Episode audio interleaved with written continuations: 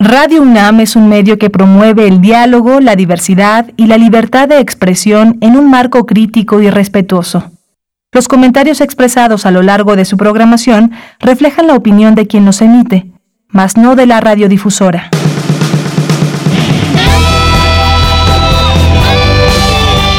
Prisma RU. Relatamos al mundo.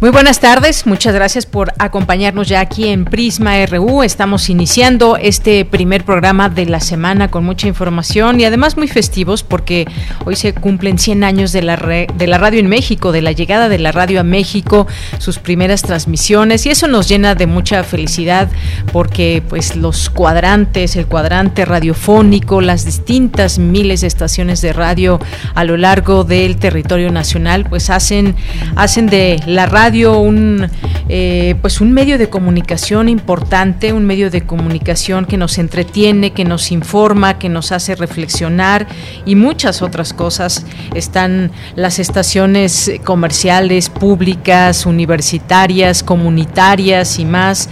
Es eh, hablar de radio, es hablar de muchas cosas, de mensajes, de información, eh, de producción, quiénes son las voces de la radio, pero quienes hacen también la, la radio radio, aunque no se escuchen, cómo se sostiene la radio, cómo se ha insertado con las nuevas tecnologías. Hay mucho que decir, así que hoy vamos a platicar de ello.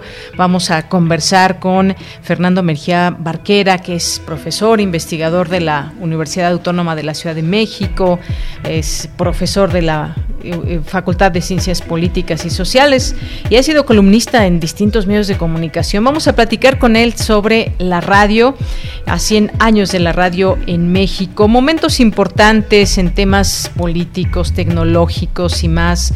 Muchos de nosotros pues nacimos escuchando radio y pese a que dijeron que pues la radio se iba a terminar con las nuevas tecnologías en su momento con la llegada de la televisión, pues no ha sido así. Está más viva que nunca y adaptándose también, subiéndose a los temas tecnológicos que propician eh, la continuidad de su escucha y también la radio que hoy también se ve. Así que este va a ser nuestro tema principal el día de hoy. Vamos a platicar también, aquí siempre los invitamos a distintas conferencias, seminarios, webinars y más. En esta ocasión vamos a platicarles y a invitarles sobre un seminario de política fiscal y financiera hacia la recuperación y consolidación económica de México. Vamos a, tener también información sobre, sobre Ayotzinapa. Ya son siete años que preguntas todavía quedan sin responder. Ha sido un proceso largo sobre la justicia, un proceso también muy eh, dañado, desafortunadamente, con muchas mentiras en su momento y en un primer momento. Ayer hubo una marcha multitudinaria, como ha habido desde la primera ocasión que se supo sobre este tema y cada año estar recordando las respuestas que aún no se tienen sobre este tema. Así que les tendremos esta información también el día de hoy. Hoy es lunes, lunes de, cartografía RU con Otto Cázares eh, y también que, bueno, precisamente nos hablará de ese tema. Tendremos también, como todos los días, información universitaria de cultura nacional e internacional Así que pues nos pueden escribir también y ya que estamos hablando de la radio, que nos platiquen qué significado tiene la radio en sus vidas. Cuéntenos a través de nuestras redes sociales, arroba PrismaRU en Twitter y en Facebook nos encuentran como Prisma RU. Así que ahí esperamos sus comentarios para que nos los hagan llegar y nos compartan sus experiencias eh, radiofónicas también, porque pues desde hace mucho tiempo pues mm, ha habido muchas estaciones que ya no existen, muchas estaciones que han cambiado de nombre y muchas otras cosas que han pasado sobre la radio. Así que compártanos un poco de lo que significa para ustedes la radio. Saludos allá en cabina a mis compañeros. Eh, Socorro Montes en los controles técnicos, Rodrigo Aguilar en la producción, Denis Licea en la asistencia. Aquí les saluda con mucho gusto de Yanira Morán frente a estos micrófonos de Radio UNAM. Bien, pues desde aquí Relatamos al mundo. Relatamos al mundo. Relatamos al mundo.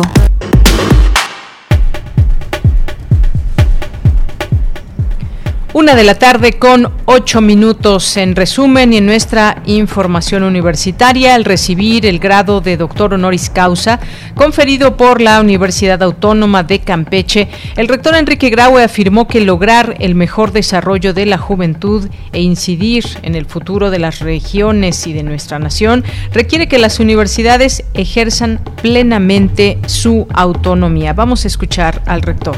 Sabemos también que para lograrlo es necesario el ejercicio pleno de la autonomía para que podamos plantear las metas de innovación científica, humana y tecnológica que vayan más allá de los momentos y necesidades actuales. Sabemos también que para lograrlo requerimos un financiamiento público suficiente y oportuno y que debemos rendir cuentas con responsabilidad social y transparencia.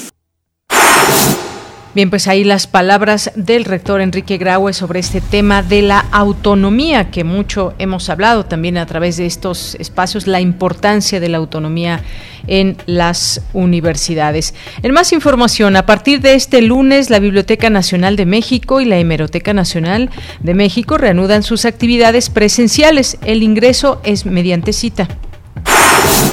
En ceremonia virtual se llevó a cabo la entrega-recepción del acervo del doctor Guillermo Soberón Acevedo, el cual aseguró el rector será de gran importancia para poder entender nuestra nación.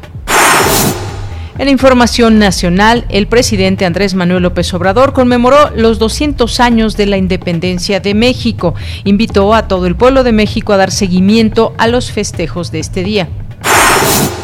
Se cumplen siete años de Ayotzinapa con tres jóvenes identificados y un funcionario prófugo. Más adelante, un trabajo especial de nuestra compañera Cindy Pérez Ramírez.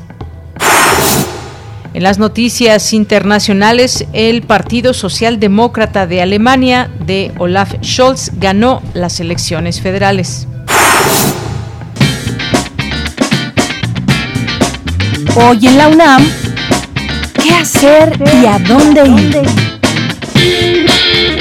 Hoy se llevará a cabo la conferencia Apunte sobre cabaret, humor y disidencia, organizada por Teatro UNAM y Cultura UNAM. Contará con la participación de César Enríquez, quien explicará qué implica ser un creador escénico 360 grados. La cita es hoy, en punto de las 20 horas, a través de la cuenta oficial de Facebook del Colegio de Literatura Dramática y Teatro de la Facultad de Filosofía y Letras de la UNAM.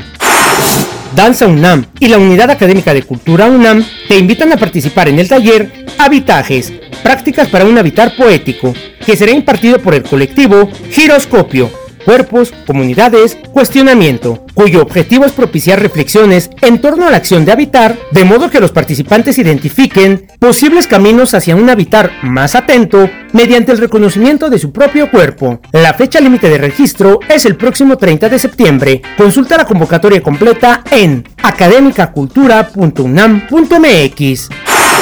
No te puedes perder una emisión más de la serie Conciencia, Psicología y Sociedad coproducción de la Facultad de Psicología y Radio UNAM, que busca difundir la ciencia psicológica y su relevancia social para fortalecer el reconocimiento de esta disciplina como una ciencia. En el programa de hoy se hablará sobre el papel que jugó la gráfica del movimiento estudiantil de 1968 y el que ha jugado posteriormente para procesar el trauma colectivo por los acontecimientos de ese año crucial. Se contará con la participación de Inda Sainz Romero, artista plástica y doctora en artes y diseño por la Facultad de Artes y Diseño de la UNAM. La cita es hoy, en punto de las 18 horas, a través de nuestras frecuencias 96.1 de FM y 860 de AM. Y recuerda que si ya recibiste la vacuna contra la COVID-19, aún debes continuar con las medidas sanitarias para evitar un contagio.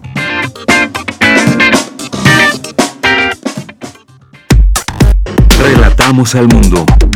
Relatamos al mundo.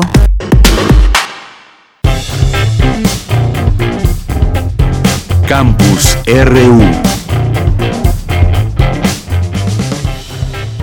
Una de la tarde con 13 minutos. Entramos a esta hora a nuestro campus universitario y me enlazo con mi compañera Virginia Sánchez. El rector Enrique Graue encabezó la ceremonia de entrega-recepción del acervo del doctor Guillermo Soberón Acevedo. Vicky, cuéntanos, muy buenas tardes. Hola, ¿qué tal, Deya? Muy buenas tardes a ti y al auditorio de Prisma RU. Así es, para estimar la constancia de entrega-recepción del acervo Guillermo Soberón que se llevó a cabo en una ceremonia esta mañana el rector Enrique Drago aseguró que se trata de un espléndido acervo conformado por elementos de la prolija vida de un hombre excepcional en su curiosidad y capacidades intelectuales, y en cuyos documentos, textos, libros, archivos y objetos se encuentra un gran valor histórico, educativo, científico y cultural, y que ahora, aseguró, los expertos del Archivo Histórico y del Instituto de Investigaciones sobre la Universidad y la Educación llevan a cabo sus labores con gran cuidado, organización y gran capacidad de catalogación para resguardar este acervo, cuya importancia, dijo, ayudará a entender nuestra nación. Escuchémoslo. Porque para todos y todas, esta colección tiene una gran importancia para poder entender nuestra nación. Fue la trayectoria del doctor Guillermo Sobrón la que ayudó a forjar el México del último tercio del siglo XX y del principio del siglo XXI. Y él lo hizo desde la academia, como universitario, como rector, como médico y como funcionario público ejemplar. Con su acervo personal tendremos la oportunidad de comprender mejor sus intereses, anhelos y memorias, mantenerlo siempre presente y que siga siendo el ejemplo de las nuevas generaciones de universitarias y universitarios estoy seguro, sabrán apreciar y perpetuar su legado. Asimismo, agradeció a la familia Soberón por esta donación y por ser tan universitarios. Por su parte, Mario Soberón Chávez, hijo de Guillermo Soberón, detalló algunos elementos que contienen el acervo que su padre atesoró a lo largo de su vida personal y profesional. Escuchemos. Entre los acervos entregados al UNAM se incluyen los diplomas de sus 11 doctorados honoris causa y de diversos premios que recibió, de los cuales él siempre estuvo muy orgulloso. Además, los acervos incluyen los diplomas de sus nombramientos, incluyendo sus designaciones como las dos ocasiones que fue designado como rector de esta casa de estudios. También múltiples reconocimientos de la misma universidad y de otras instituciones en las áreas de ciencias, salud y filantropía. Entregamos un total de 171 medallas, cuatro togas con sus birretes, 86 reconocimientos de múltiples instituciones y otros objetos como pines y anillos, así como pinturas y bustos de su persona. Entre los acervos personales de mi padre se entregaron también, o se entregan ahora, fotografías de sus mentores, alumnos, colaboradores y familia, así como diferentes testimonios bibliográficos sobre su trayectoria en UNAM y otras instituciones. Durante su paso por UNAM, mi padre coleccionó y encuadernó la información periodística de 1973 a 1979, así como noticias eh, referentes a Latinoamérica, de conflictos universitarios y también sobre información de la Dirección General de Planeación de la Universidad. Y bueno, de ya auditorio en esta ceremonia de entrega también estuvieron presentes Hugo Casanova Cadiel, director del Instituto de Investigaciones sobre la Universidad y la Educación de la UNAM, que ahora pues se encarga de este acervo, también Harvey Mantuchelli Quintana, coordinador de proyectos académicos e investigador en mérito de la UNAM, así como Clara Inés Ramírez, coordinadora del Archivo Histórico del ISUE, entre otras y otros titulares de entidades universitarias. Ella, esta es la información. Vicky, muchas gracias y muy buenas tardes. Buenas tardes. Bien, pues continuamos, como les decía, como abrimos esta emisión de, pues hoy estamos conmemorando el centenario de la radio en México, de sus primeras transmisiones que pues se dieron a la par en distintas eh, partes del país. Así que vamos a, a recordar algunos de estos aspectos. Mi compañera Dulce García nos hizo una nota especial al respecto. Vamos a escucharla. Ruido. Un sonido XEB. Una voz. Música. La música que llegó para quedarse.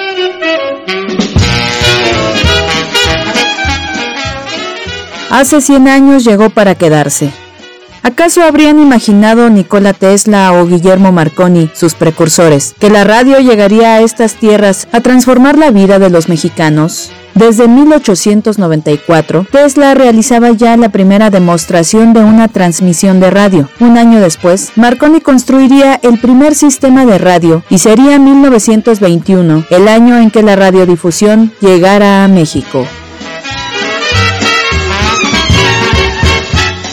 Los hermanos Pedro y Adolfo Gómez Fernández instalaron su equipo de transmisión en la planta baja del Teatro Ideal de la Ciudad de México el 27 de septiembre de 1921, mientras que en Monterrey, Constantino de Tárnava lanzó el 27 de octubre su emisora TND Tárnava Notre Dame. Estas dos primeras emisiones fueron musicales. Entre 1920 y 1930 surgieron estaciones que luego se convertirían en referencia, como la emisora de la fábrica de cigarrillos El Buen Tono, a la que le asignaron las siglas XEB, hoy la B Grande de México, la más antigua del país. XEB.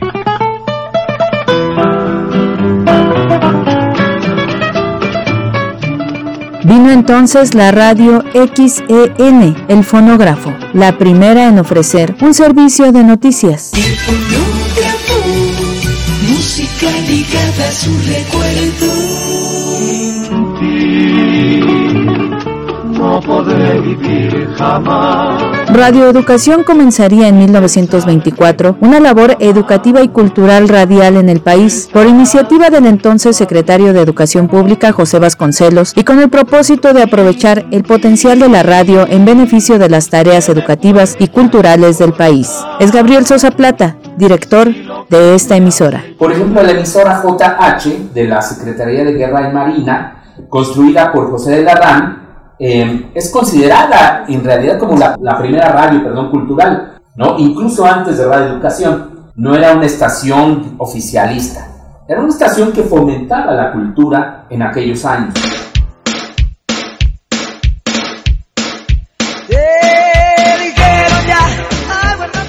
Poco después comenzó la diferenciación entre la radio pública y la radio comercial con el surgimiento de la XEW, que contaba con una planta de 5.000 watts de potencia, con lo que logró un alcance nacional más allá de las fronteras, con su lema La voz de la América Latina desde México. Habla Pavel Granados, director de la Fonoteca Nacional. Pero creo que ha dejado la XEW una huella en ese sentido imborrable incluso para los que no la vivimos, la época pues de que habrá sido de los años 30 los años 50.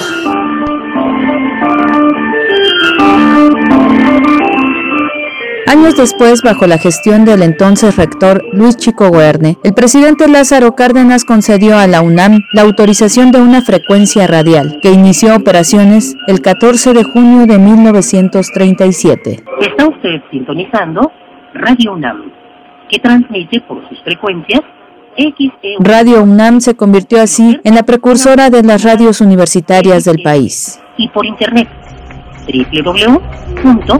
www.radiounam.unam.mx. La radio llegó para transformar la forma en la que entendemos al mundo y se ha adaptado sin dificultad a la convergencia tecnológica, con lo que ha dejado en México ya 100 años de historia al aire. Para Radio UNAM, Dulce García. Relatamos al mundo. Relatamos al mundo. Porque tu opinión es importante, síguenos en nuestras redes sociales, en Facebook como Prisma RU y en Twitter como arroba PrismaRU. Bien, continuamos. Es la una de la tarde con 22 minutos y vamos a platicar, a seguir platicando sobre la radio, ya que Dulce García en esta nota pues nos hacía recuerdo, nos hizo recordar algunas de estas estaciones que todavía, todavía, todavía suenan y que nos hacen recordar algunos momentos importantes de la historia de la radio en México, esos sonidos que a final de cuentas y esos eslogans y esas músicas que escuchamos escuchamos constantemente y que dan identidad también a muchos espacios, a muchas emisoras.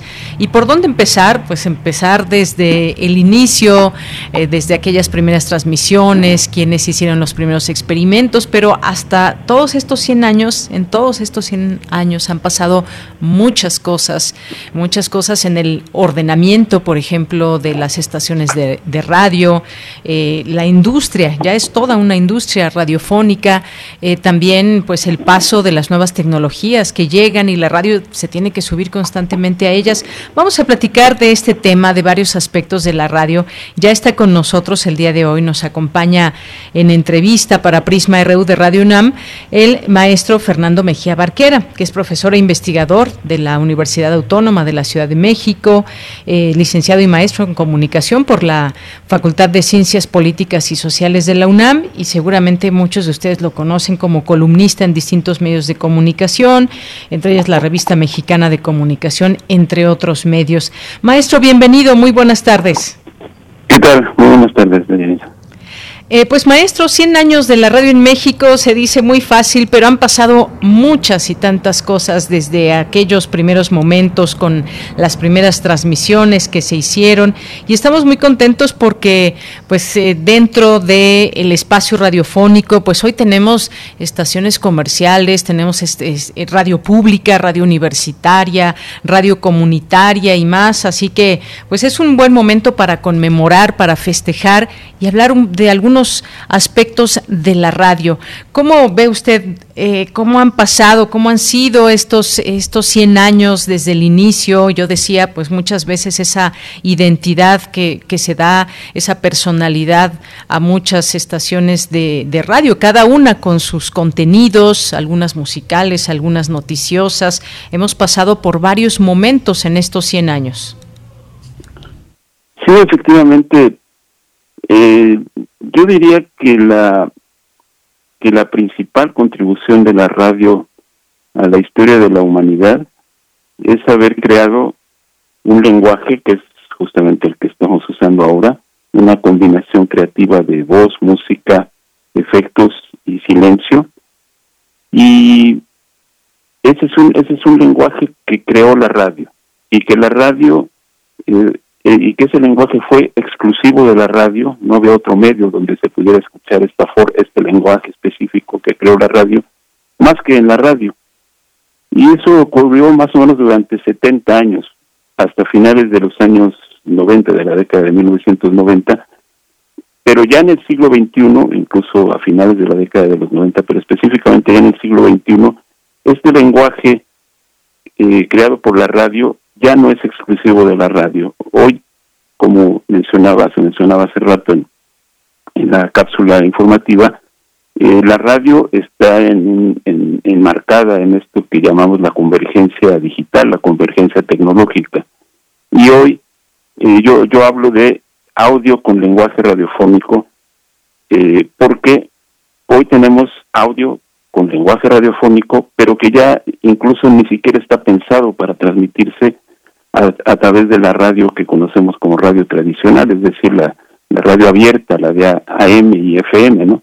Hoy podemos escuchar lenguaje radiofónico, audio con lenguaje radiofónico, en eh, a través de streaming, a través de podcast, incluso eh, se ha democratizado mucho el, lenguaje de la radio, ya no ya ya lo puede eh, practicar cualquier persona prácticamente con algún una capacitación básica en manejo de, algún este, software de, edición este, no lineal, eh, con algún micrófono más o menos de buena calidad, en fin. Entonces, evidentemente han pasado muchas muchas cosas desde aquellas primeras transmisiones o la primera que hoy festejamos justamente que fue la de eh, Adolfo Enrique Gómez Fernández en el 27 de septiembre de 1921. Efectivamente, maestro, pues eh, todo esto que tiene que ver con la radio, ese lenguaje radiofónico y enmarcado ahora en esta convergencia digital, que para llegar a ello pues han sido distintos momentos. Eh, por supuesto que este medio de comunicación ha sido eh, pues uno de los, el de mayor trascendencia histórica que ha tenido y, y, vayamos a algunos de estos momentos, porque la radio se ha ido construyendo a lo largo de los años y a través de ella pues podíamos conocer acontecimientos muy importantes, acontecimientos del mundo, acontecimientos que pasaban en, nuestra ciudad, en nuestras comunidades. Poco a poco fue creciendo, había un puñado de estaciones de radio al principio y ahora pues tenemos cerca de 1.400 estaciones de radio en todo el país, cada una con sus distintas características y, por ejemplo pudimos conocer a través de la radio y me sitúo en este, me sitúo en este momento importante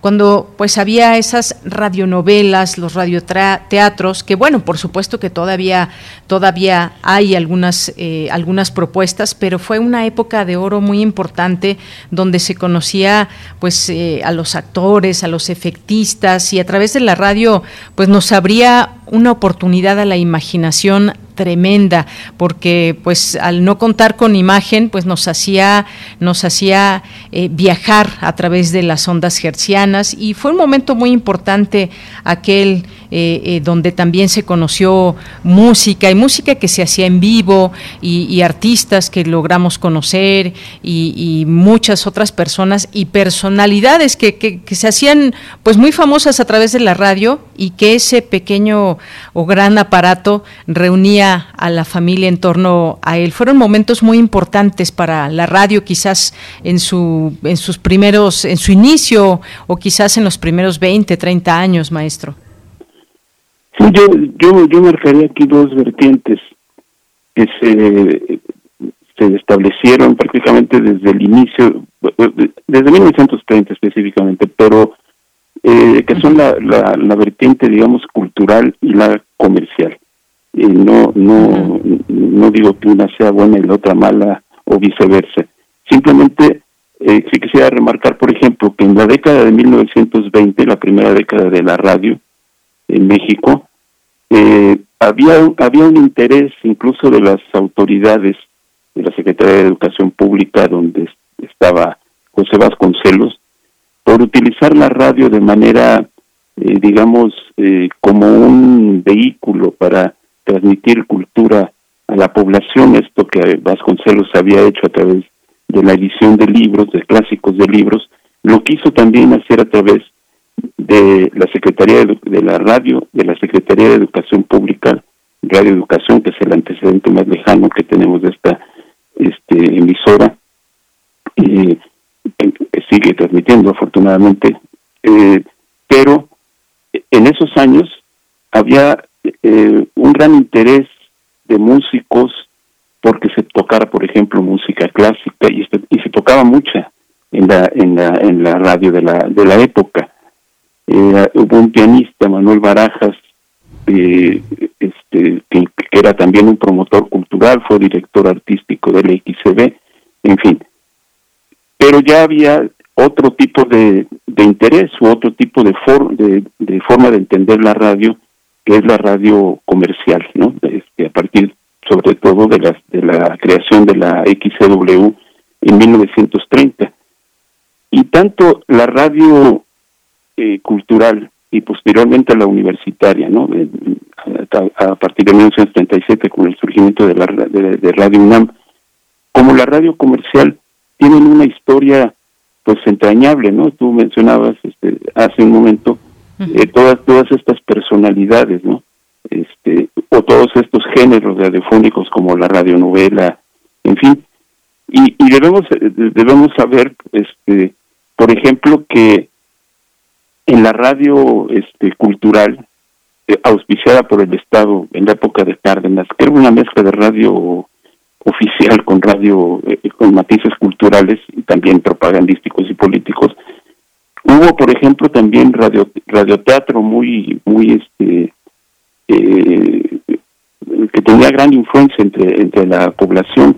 Por ejemplo, el célebre dramaturgo Rodolfo Sigli hacía radioteatros para la estación XCDP de, de, lo que se llamó el Departamento Autónomo de Prensa y Publicidad en la época de, de Cárdenas, o para la XFX de la Secretaría, FX de la Secretaría de Educación Pública, que es una historia esta, esta de la radio, digamos, cultural, eh, o de la, del radioteatro en la radio cultural, que no se conoce tanto como eh, los productos de ese tipo que se hicieron en la radio comercial. Pero eh, yo creo que hoy tenemos que entender ya la radio en conjunto, ¿no? una, una radio que, que tiene, que ha hecho grandes aportes, tanto en la radio comercial como en la radio cultural. Claro, por supuesto que de pronto, pues hablar de, la radio y depende, pues la generación a la que pertenezcamos. Quizás hay una, una, cierta añoranza también de aquellos sonidos y que se siguen dando en algunas estaciones que han logrado conservar esos ecos, esos sonidos y, de cuando en la radio pasaron voces tan importantes y, eh, como Agustín Lara, Francisco Gabilondo Soler, Emilio Tuero, a quienes después, bueno, pues, se conoció a través de la televisión, pero en un primer momento, pues estaban esas voces y luego pues sí la, radio comercial y que pues esto que finalmente también es un, es, un negocio, es una industria eh, con todo y sus voces y los elementos que forman parte de ella y sus objetivos, por supuesto, también sus, eh, sus objetivos que tiene cada una de ellas. Está también la, la radio universitaria, muy importante porque pues durante el cardenismo, por ejemplo, iniciaron transmisiones las dos primeras radiodifusoras universitarias. Una de ellas es justamente Radio UNAM el 14 de junio de 1937 con su primer director eh, Alejandro Gómez Arias, eh, también una, una emisora eh, de la Universidad de San Luis Potosí, y luego surgieron otras radios universitarias, Radio Universidad Veracruzana, Radio Universidad de Guanajuato y así muchas otras estaciones universitarias que fueron y que siguen cumpliendo objetivos muy específicos. Y qué decir, maestro, también de las audiencias, las audiencias que van cambiando, las audiencias que también pues van tomando un papel importante y hacen también eh, que se generen y son exigentes de contenidos y más. ¿Qué, podemos decir también ahora en estas reflexiones de eh, los públicos de la radio? Bueno, eh, los públicos han ido cambiando, como tú dices, en, un sentido muy importante. Inicialmente la radio es prácticamente un, un disfrute, es una forma de utilizar el tiempo libre, es decir, la exposición de las audiencias a la radio. Eh, también eh, este, la radio presta, por supuesto, servicios informativos, en fin, pero eh, yo creo que podemos hablar durante que durante varios años es, es un tema que se ha estudiado poco, la historia de las audiencias en México. Este, yo yo creo que en, los en las primeras décadas de la radio, quizás hasta por ahí de, mil, de los años eh, finales de los 50, inicios de los 60, no era una audiencia muy activa, era una audiencia más bien eh, con matices de pasividad, es, decir, estaba para escuchar. Pero conforme se fueron eh, haciendo, desarrollando el, fenómeno político, las luchas sociales en México, eh, las audiencias fueron siendo mucho más participativas y efectivamente más exigentes.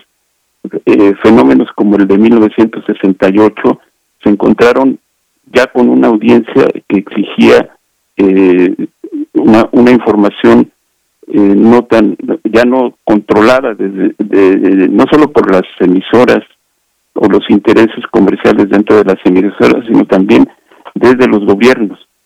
Y después hemos ido encontrando, y esto vale para radio y para televisión, eh, audiencias mucho más activas y más exigentes hasta eh, llegar al punto de la reforma en telecomunicaciones, donde se reconocen este, diversos derechos de las audiencias, algo que antes era impensable, ¿no? Por ejemplo, eh, tratar de, eh, bueno, la obligación para los medios de, eh, de recibir información separada de la opinión, es decir, que, que se aclare eh, con toda exactitud cuando se está informando y cuando se está opinando, que no se editorialicen este, las noticias, ¿no?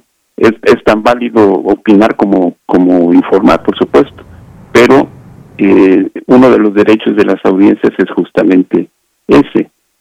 Hoy hay todo un debate, está incluso en la Suprema Corte de Justicia o llegó, o llegó a la Suprema Corte de Justicia este debate sobre las audiencias, pero efectivamente las audiencias han ido este, pasando paulatinamente y a través de la eh, evolución de la historia de México de ser pues unas, unas audiencias que pues más bien estaban a la expectativa de qué ofrecía el medio y hoy son audiencias participativas que sea esto se ha incrementado eh, esta, esta exigencia o estas formas de participación a través digamos de elementos periféricos como son las redes sociales etcétera porque sabemos que la radio este digamos tradicional pues es una radio punto multipunto un emisor que llega con su mensaje a cientos de miles o hasta millones de este de receptores y, y estos no pueden responder por la misma vía.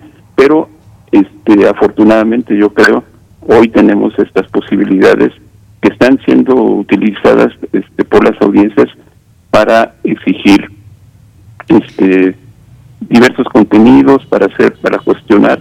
E incluso como todos sabemos hoy existe la figura del defensor de las audiencias o ombudsman en, fin no está atendiendo justamente a estas exigencias Así es, sí, efectivamente eso es parte también de los cambios que ha tenido la radio a lo largo de los de los años.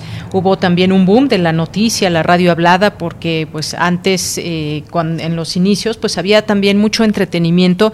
Eh, las noticias no dejan de serlo también, pero es una necesidad también que se creó en la sociedad y hemos ido también eh, viendo, por ejemplo, pues la radio indigenista, la radio estatal, en fin, hay una una serie también de, de pues de objetivos que genera, que se generan desde la radio y la importancia que hay en cada una de ellas.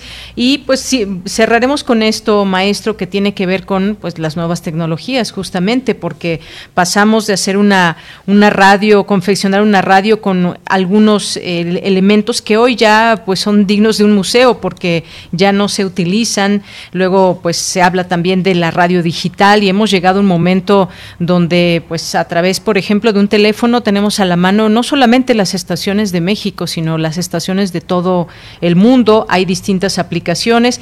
Y luego en esta radio hablada que tenemos ahora, junto con muchas otras estaciones que también son musicales y que cumplen distintos objetivos, como grupos radiofónicos, como estaciones unitarias y demás, pues podemos hablar de, de la censura, de la autocensura, de aquellas voces que en su momento pues abrieron brecha para que tengamos también una posibilidad de libertad de expresión a través de los medios de comunicación, como puede serlo la radio. Esto es parte también de, digamos, los cambios y los avances que se han generado a lo largo de los años, pero sobre todo, pues también este de las tecnologías que pues nos permiten también esta posibilidad que sigue siendo muy cercana la radio. Un porcentaje importante de personas en nuestro país se informan y escuchan la radio aún cotidianamente, aunque haya todavía una posibilidad de maneras de escuchar otro tipo de cosas que tienen que ver con podcast, como usted nos decía,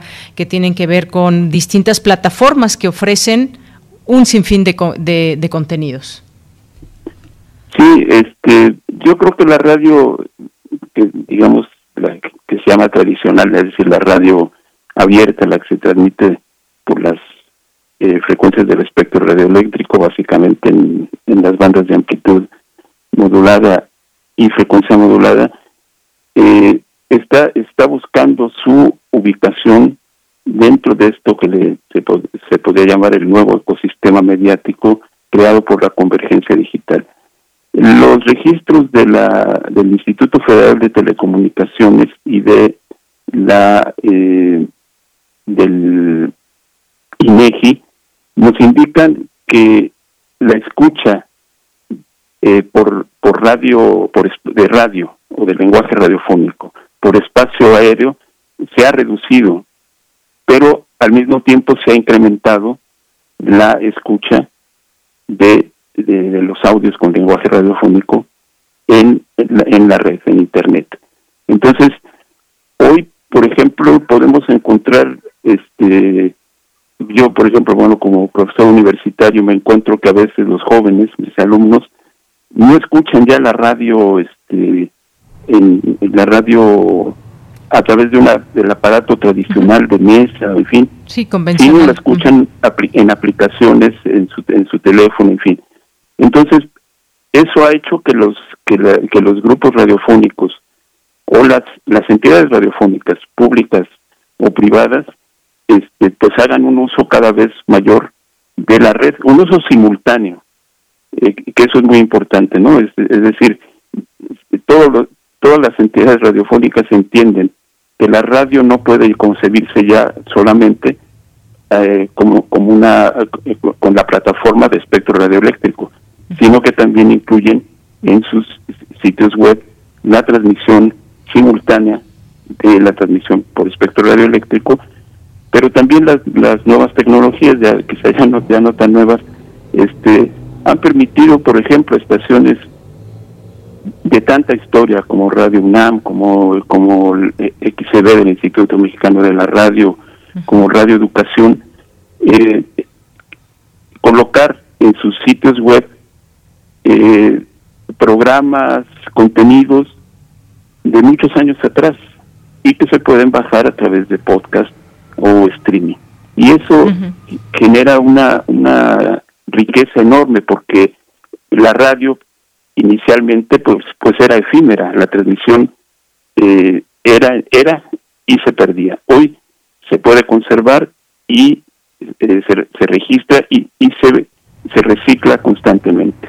Y eso es, una una una maravilla no una maravilla, maestro. Pues muchas gracias. Yo sé que podríamos seguir aquí platicando durante mucho tiempo porque es un tema muy, muy amplio, pero pues ya sabe usted, el tiempo en la radio a veces es así, se, tenemos que, cortar eh, muchas veces las conversaciones por cuestiones de tiempo, pero pues es un tema enorme. Gracias por esta conversación, estos minutos a través de Prisma RU de Radio UNAM. Gracias, Deyanira. La, la radio es política, es uso de tiempo libre, es tecnología, tiene su propia historia y efectivamente podemos este, eh, pasar muchas horas hablando e investigando sobre la radio. Muchas gracias. Gracias a usted, hasta luego. Hasta luego. Muy buenas tardes, gracias al maestro Fernando Mejía Barquera, profesor de la Universidad Autónoma de la Ciudad de México, también pues formado ahí en ciencias políticas y periodista, columnista en distintos medios de comunicación. Pues qué tema tan amplio, tan rico sobre la radio. Continuamos. Prisma RU. Relatamos al mundo.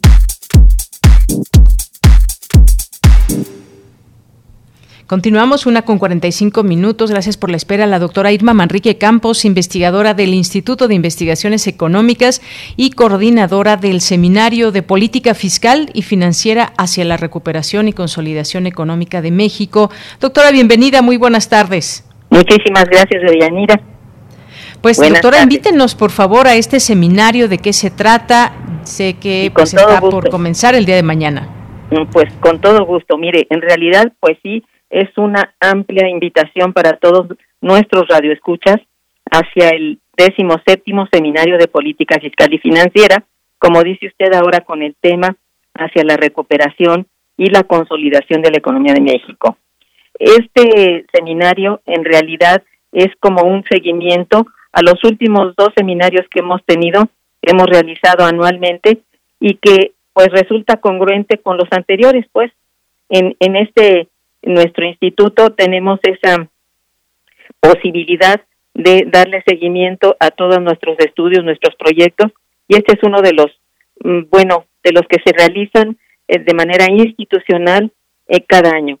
Entonces, este, este seminario, pues en realidad sigue como en los anteriores, conservando los ejes centrales del análisis en torno a los campos fundamentales de la política económica, es decir, del ámbito fiscal y financiero. Ambas políticas, la política fiscal y la política financiera, son fundamentales para sostener la política económica. Hay muchas otras ramas de la política económica, pero estas son como, como sustento, como, como base para, para las demás. Muy bien, doctora. Pues, perdone. Sí, adelante. Sí, digo, considerando no solamente los cambios de instituciones y estructurales en los procesos presupuestario y monetario financiero, también hay que tener este presente lo que ha ocurrido con la pandemia COVID-19 que nos tuvo pues bastante nos tiene todavía bastante este mm, envueltos convirtiéndose en una de las etapas más críticas para plantear posibles cambios en la totalidad del modelo macroeconómico neoliberal que tenemos. Con esta posibilidad resulta pues ineludible plantear una reorganización profunda en la política fiscal, es decir, en la política tributaria. ¿A qué nos referimos? A que la política tributaria sea progresiva, que pague más el que más tiene. Esto es lo que debe privar para la política tributaria. Y del gasto público, que optimice los renglones del gasto en inversión en infraestructura como en gasto social que tenga impacto no solamente en el empleo, sino también en el bienestar de la población trabajadora y lograrlo sin dejar descubiertas las funciones prioritarias del Estado.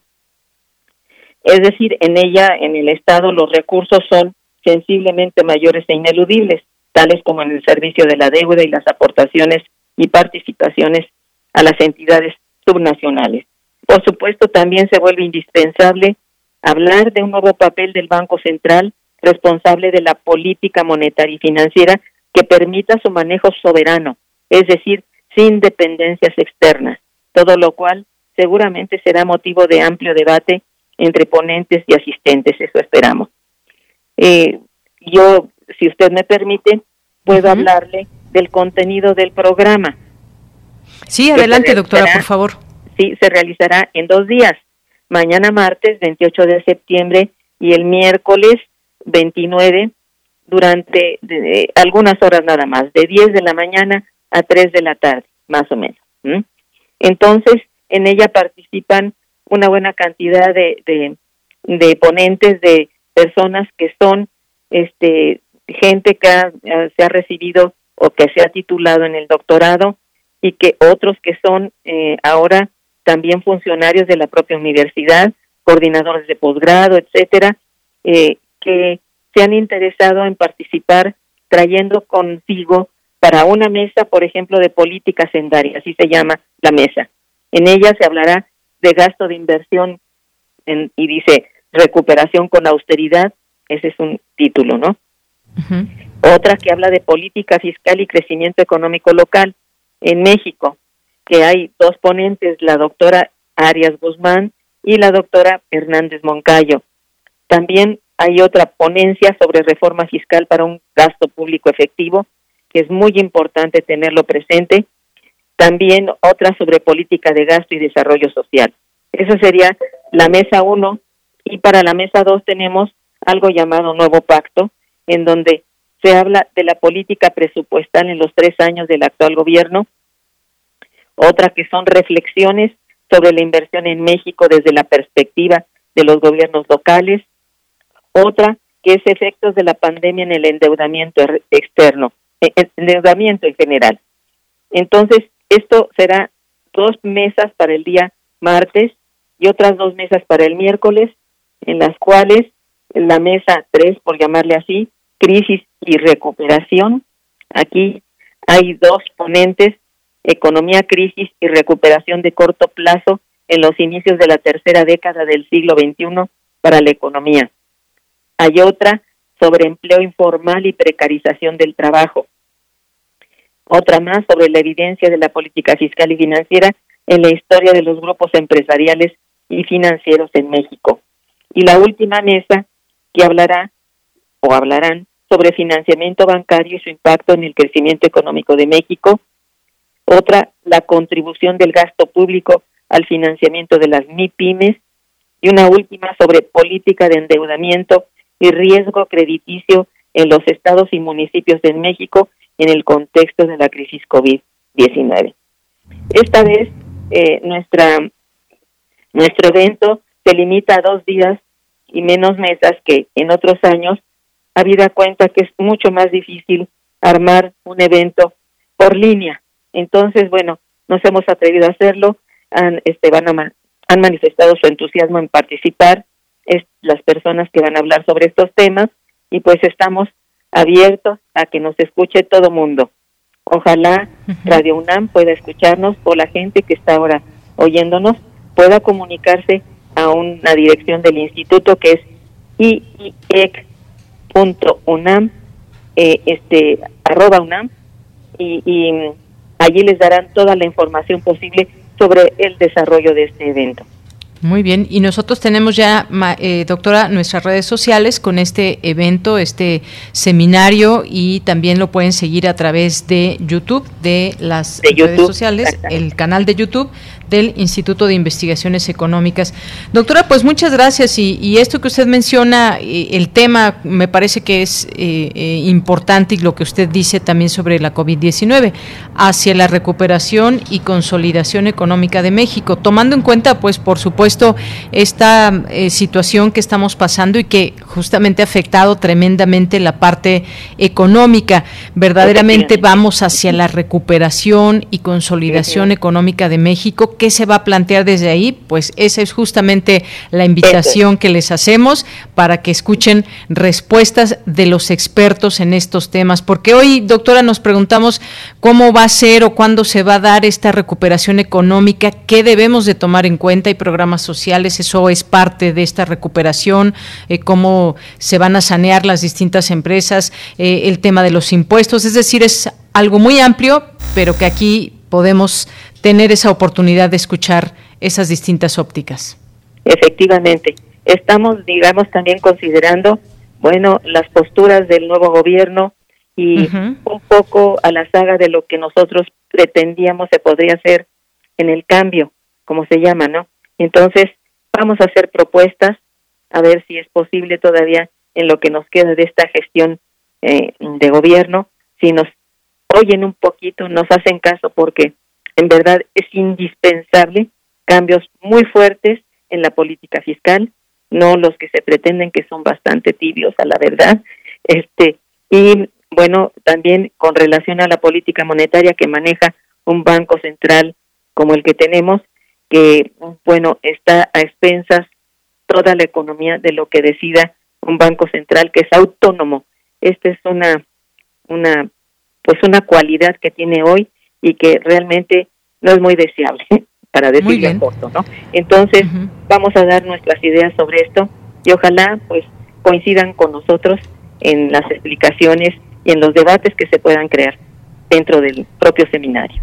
Muy bien, pues ahí queda la invitación para mañana y pasado mañana, 28 29 de septiembre, de 10 a 3 de la tarde, ahí con especialistas para hablar de este tema sobre política fiscal y financiera hacia la recuperación y consolidación económica de México. Pues doctora, muchas gracias y ojalá que en otro momento, ya que usted mencionó este punto de hacia dónde vamos y que es importante que se escuche las distintas voces de expertos, si le parece bien, en otro momento platicamos de estas medidas que se están tomando eh, como gobierno en México, si nos llevan a un buen puerto o no desde su perspectiva, pero pues ya nos pondremos de acuerdo para, para otra plática. Será un honor y lo haré con muchísimo gusto. Gracias, doctora. Hasta luego. Por lo pronto, muchas gracias. Gracias a usted. Que tenga muy buena tarde. Hasta, luego. Muy buenas tardes. Sala Julián Carrillo presenta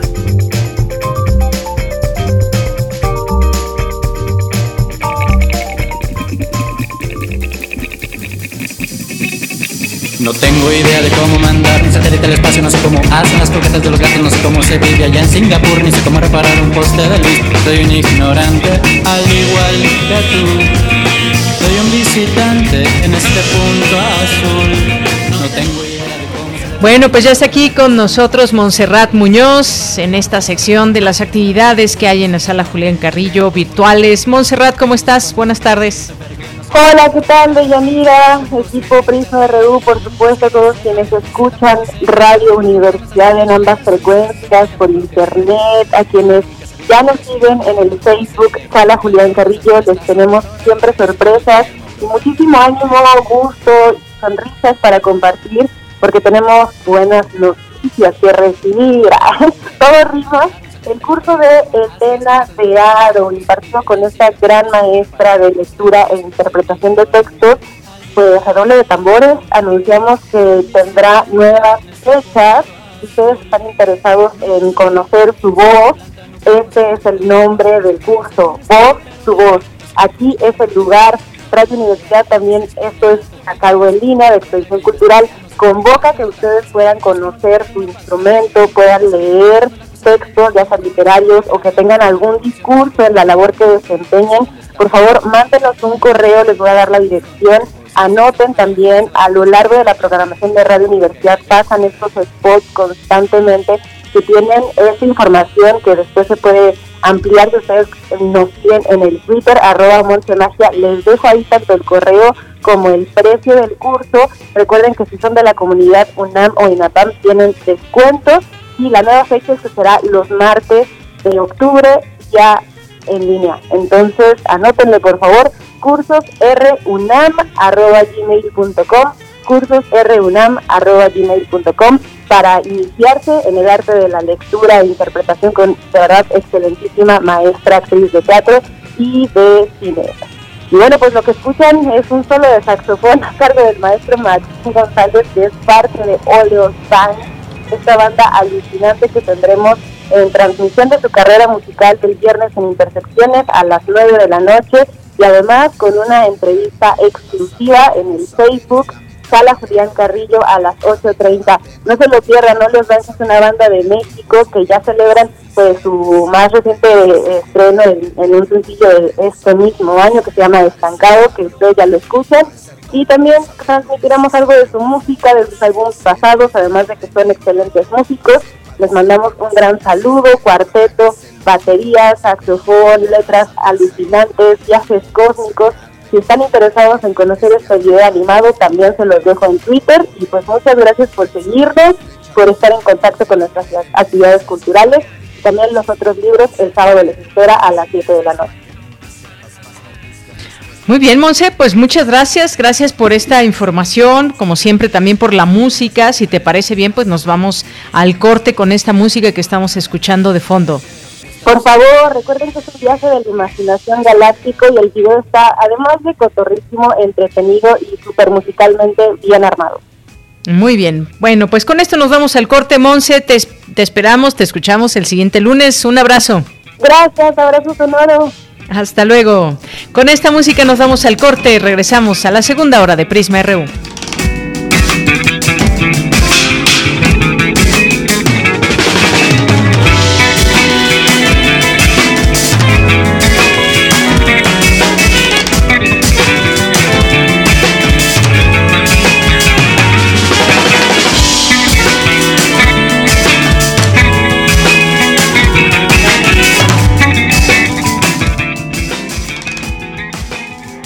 Porque tu opinión es importante, síguenos en nuestras redes sociales, en Facebook como Prisma RU y en Twitter como arroba PrismaRU.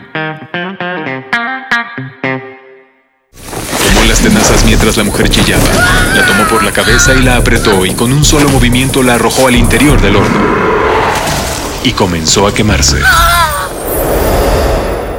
Una vieja canción del siglo XX, radiodrama adaptación del cuento Afectuosamente Fahrenheit de Alfred Bester. Escúchalo el sábado 2 de octubre a las 20 horas. Escúchalo el sábado 2 de octubre a las 20 horas. Radio UNAM, Experiencia Sonora. Esto no puede ser así. O se es o no se es. ¿En serio quieres meter a Shakespeare en esto? Es que no tiene sentido. Hasta su nombre lo dice. No tiene nada que ver con eso. Ya te dije que si no tiene queso, no es quesadilla. Oiga, no me digas si su quesadilla va a ser con queso o sin queso. Es de ley defender la quesadilla sin queso hasta con los dientes. Así como conocer la nueva ley de participación ciudadana. Ejercer tus derechos es de ley. Conoce más en www.iscm.mx. Instituto Electoral Ciudad de México. Con participación todo funciona.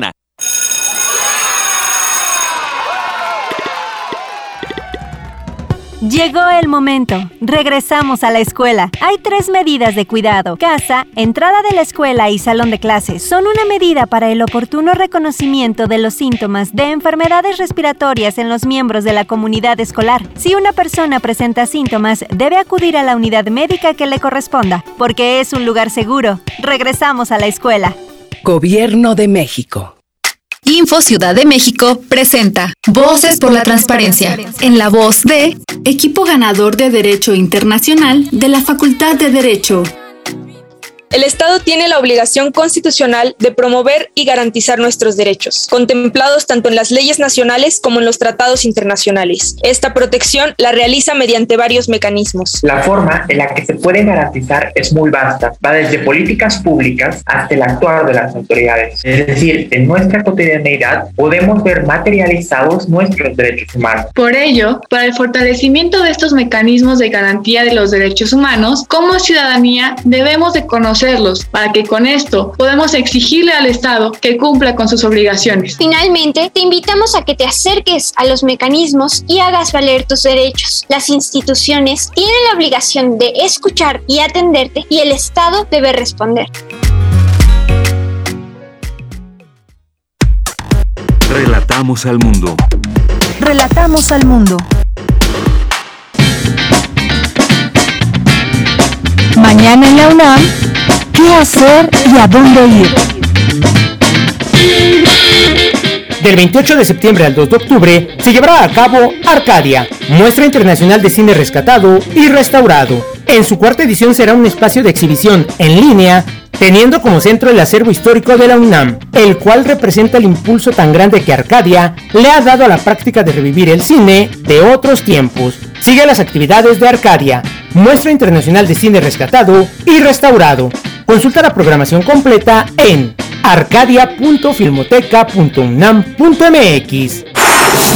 Si te interesa la literatura erótica, te recomendamos el taller Tramas, Urdimbres y Ardidez del Deseo, organizado por la Casa Universitaria del Libro de la UNAM e impartido por Alfredo Valerio, egresado de literatura de la Facultad de Filosofía y Letras de nuestra máxima casa de estudios y la Universidad de París, quien ha desarrollado estudios sobre la relación entre la literatura y las otras artes, especialmente el cine. En este taller se explorará el deseo amoroso y las sexualidades marginales a partir de textos literarios y se llevará a cabo los días viernes de 18 a 20 horas del 8 de octubre al 12 de noviembre de 2021. Para mayores informes e inscripciones, visita el sitio oficial de la Casa Universitaria del Libro en casul.unam.mx. Para Prisma RU, Daniel Olivares Aranda.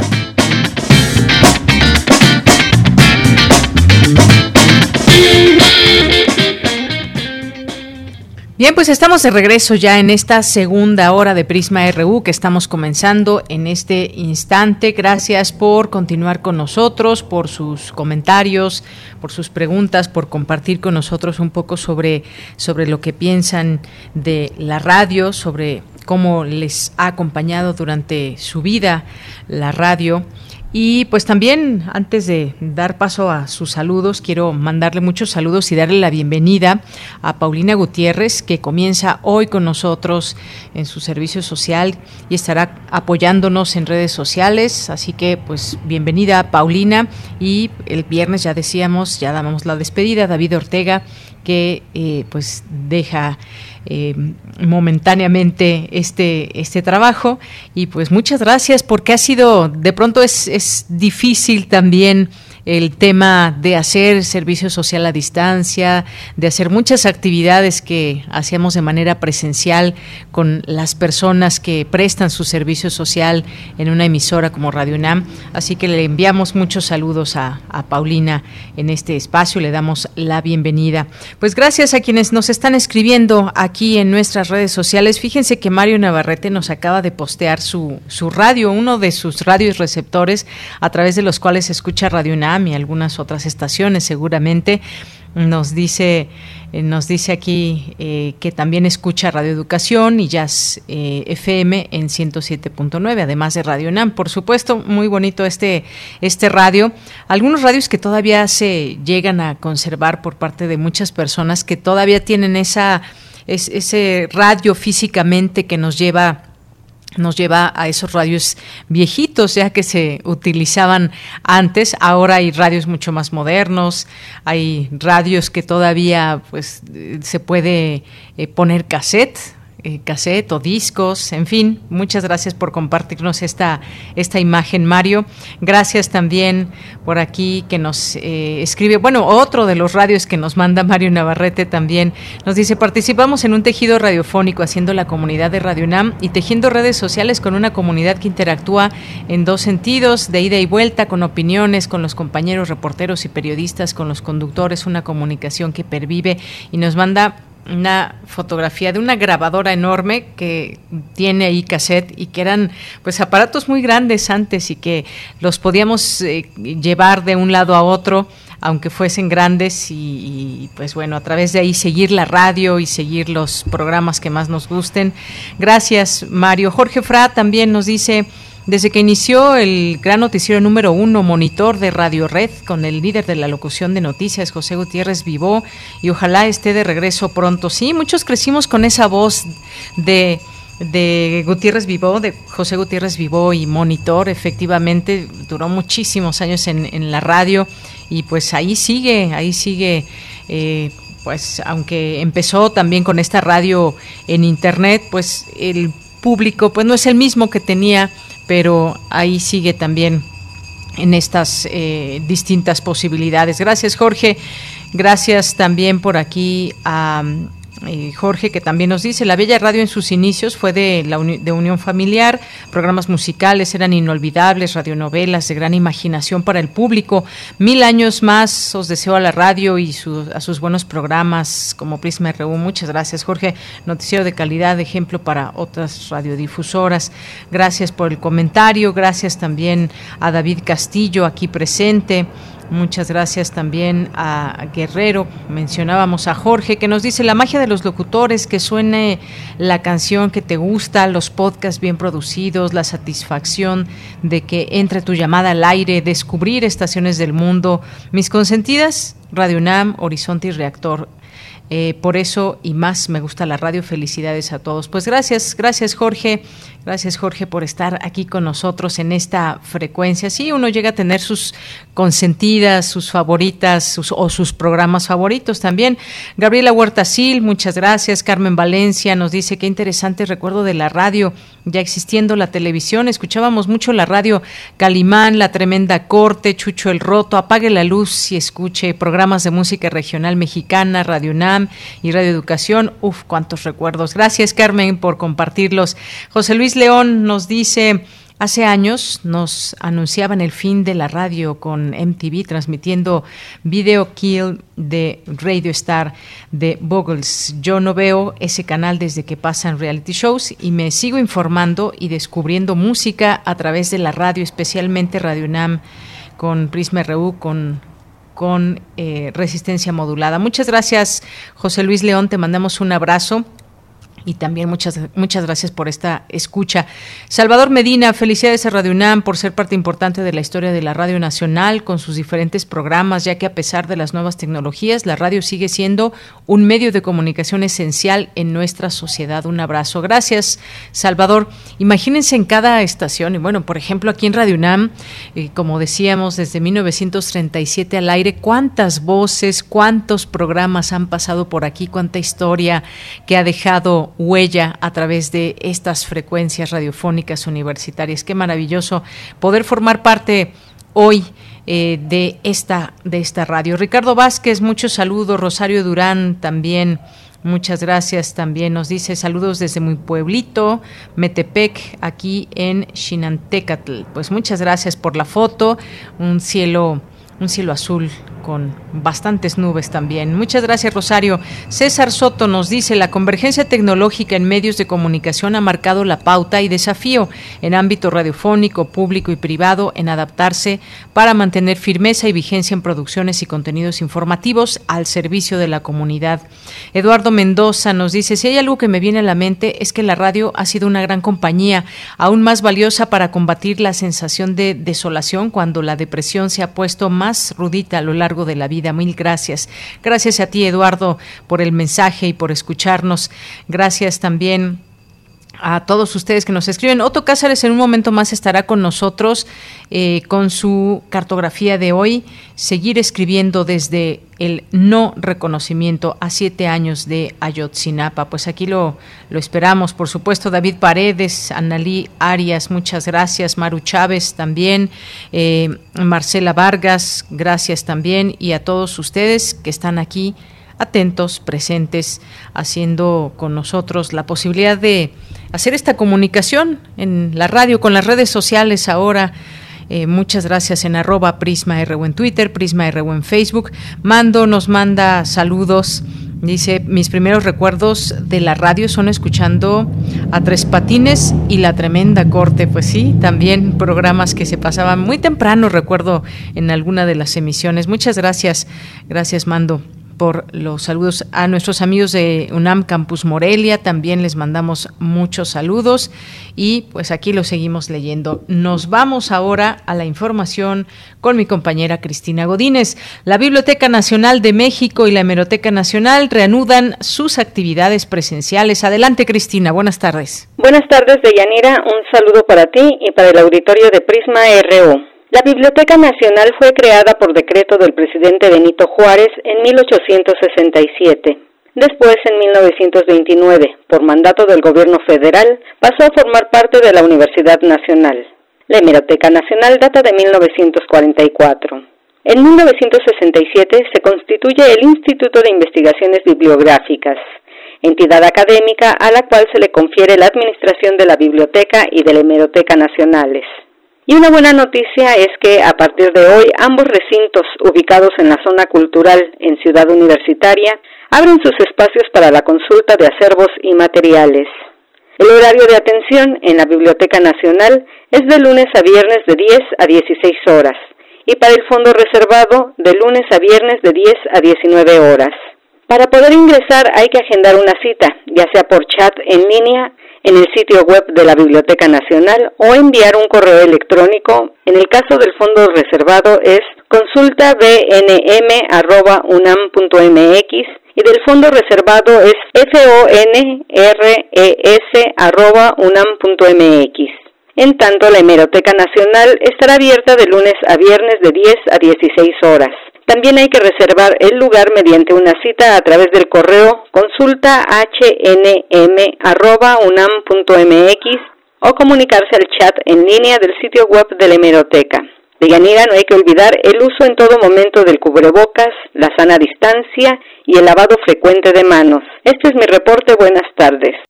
Gracias, Cristina. Muy buenas tardes. Y nos vamos ahora con la siguiente información. Se cumplen siete años de la desaparición de los 43 normalistas de Ayotzinapa. La Comisión Interamericana de Derechos Humanos y la Oficina en México del Alto Comisionado de las Naciones Unidas para los Derechos Humanos consideran que la búsqueda de los estudiantes debe ser prioritaria. Son siete años ya de camino ante tantas preguntas y pocas respuestas y la herida la herida que no cierra. A continuación, este trabajo de mi compañera Cindy Pérez Ramírez.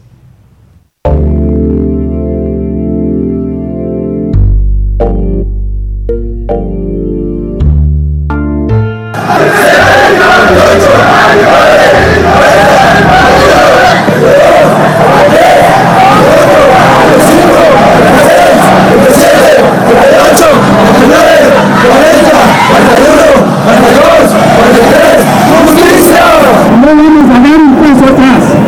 Jamás. Hasta saber la verdad. Si tenemos que morir, tenemos que morir por el pie y exigiendo justicia. Vamos a exigir justicia y vamos a seguir caminando hasta dar con el paradero de los 43 estudiantes. Porque vive Celestia Vero.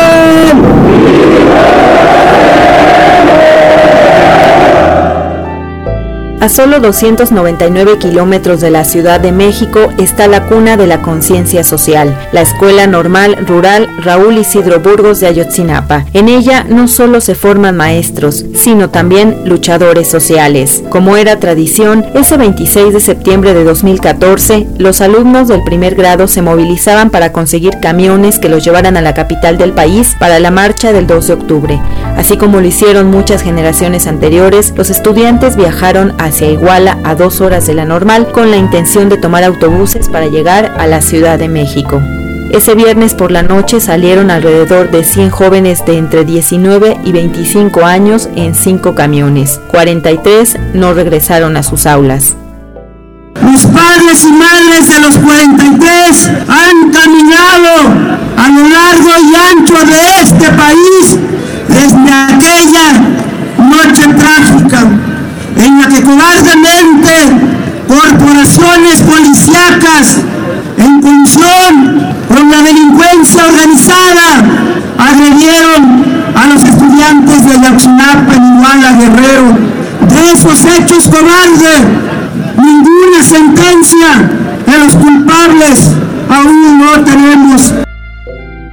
A lo largo de estos siete años recorridos se ha ido desmontando la versión oficial de los hechos presentada en su momento por el titular de la Procuraduría General de la República, Jesús Murillo Caram, quien aseguraba que esa noche los 43 normalistas habían sido privados de su libertad e incinerados en el basurero de Cocula. Sin embargo, las irregularidades de la investigación, el encubrimiento de la participación del ejército y la Policía Federal y el choque de evidencias científicas han dado cuenta de la operación desde el Estado para ocultar la verdad, de manera que fueron exoneradas por haber sido torturadas y sujetas de otras violaciones a los derechos humanos todas las personas que fueron presentadas por la PGR como autores materiales. Otras 21 personas vinculadas con el caso han fallecido o han sido asesinadas.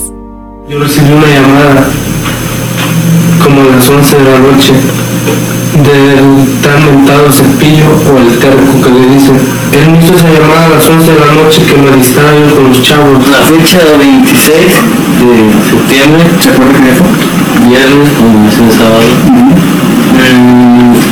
estaba yo en mi casa, recibí un mensaje de pato de parte de un terco que nos arrestábamos, que porque ya se habían metido los contras en Iguala. Con la llegada de la presente Administración Federal en 2018, las investigaciones tomaron un nuevo impulso con la creación de una unidad especial dentro de la hoy llamada Fiscalía General de la República y de una Comisión para la Verdad y el Acceso a la Justicia. Que se conozca la verdad, la auténtica verdad. No debemos perder la esperanza. Cero impunidad. El que haya participado y se le demuestre, va a ser juzgado. Hasta el momento se han ejecutado 40 de 89 órdenes de aprehensión contra servidores públicos del Estado de Guerrero y de la PGR, policías federales y ministeriales e incluso un militar en retiro. No obstante, aún es visible la reticencia para perseguir a los elementos del ejército que estuvieron involucrados en la desaparición. Además, se han identificado los restos óseos de tres normalistas, Alexander Mora Venancio, Cristian Rodríguez Telumbre y Josivani Guerrero de la Cruz. Queremos saber a dónde están nuestros hijos o qué pasó con ellos. Porque para nosotros como madres y padres ha sido muy difícil de caminar sin nuestros hijos, sin saber dónde están. La herida sigue abierta. Las desapariciones continúan como una agobiante herencia del pasado y mientras tanto, aquí las semillas se resisten a morir. Para Radio UNAM, Cindy Pérez Ramírez. Te estamos esperando en casa. Te estamos esperando acá. Hay una cama caliente y un guisado de mamá hay graffiti de cabañas, creo que está mirando al mar. Y hay un día con nubes claras en que quiero verte. A menudo pasa nuestra mente cómo estarán nuestros hijos. ¿Estarán bien? ¿No lo están? ¿Se alimentan o no? ¿Los estarán torturando o qué pasó con ellos? Solo imaginar lo peor que les haya pasado nos aterra y nos llena el alma de coraje, angustia y impotencia por no haber podido defenderlos en el momento que nos necesitaron.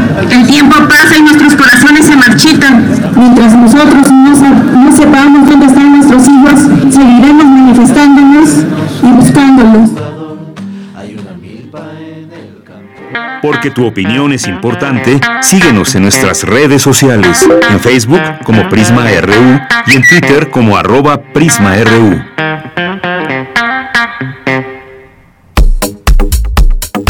Nacional RU.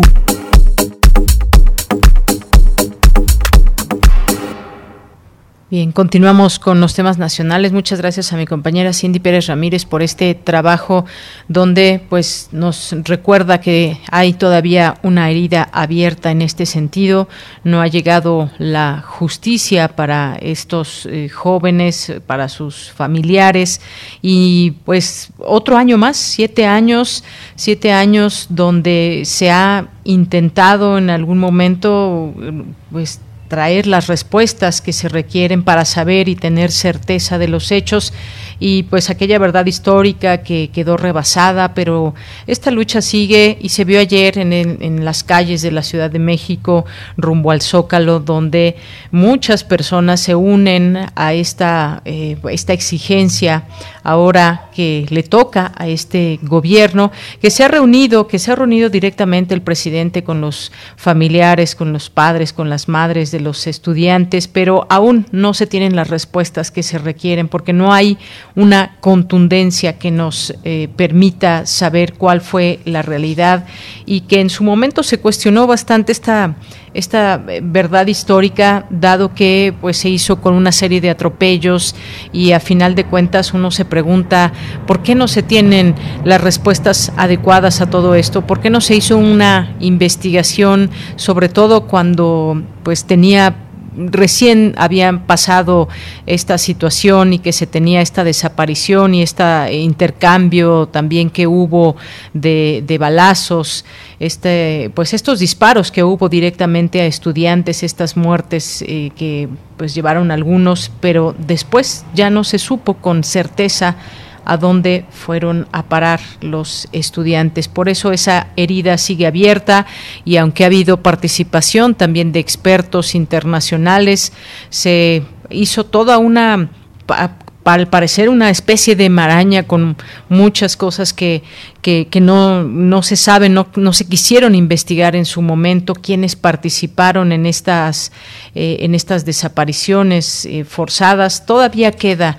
queda esa herida más que abierta aún a siete años, un año más en donde no se sabe con certeza esta, de esta situación, esta manifestación que llegó ayer al Zócalo Capitalino, como lo ha hecho otros años atrás, y en donde ahí los familiares portan las fotografías de los estudiantes que desaparecieron Muchos eh, pues siguen con la esperanza de saber qué sucedió con ellos, de que se sepa con esa certeza.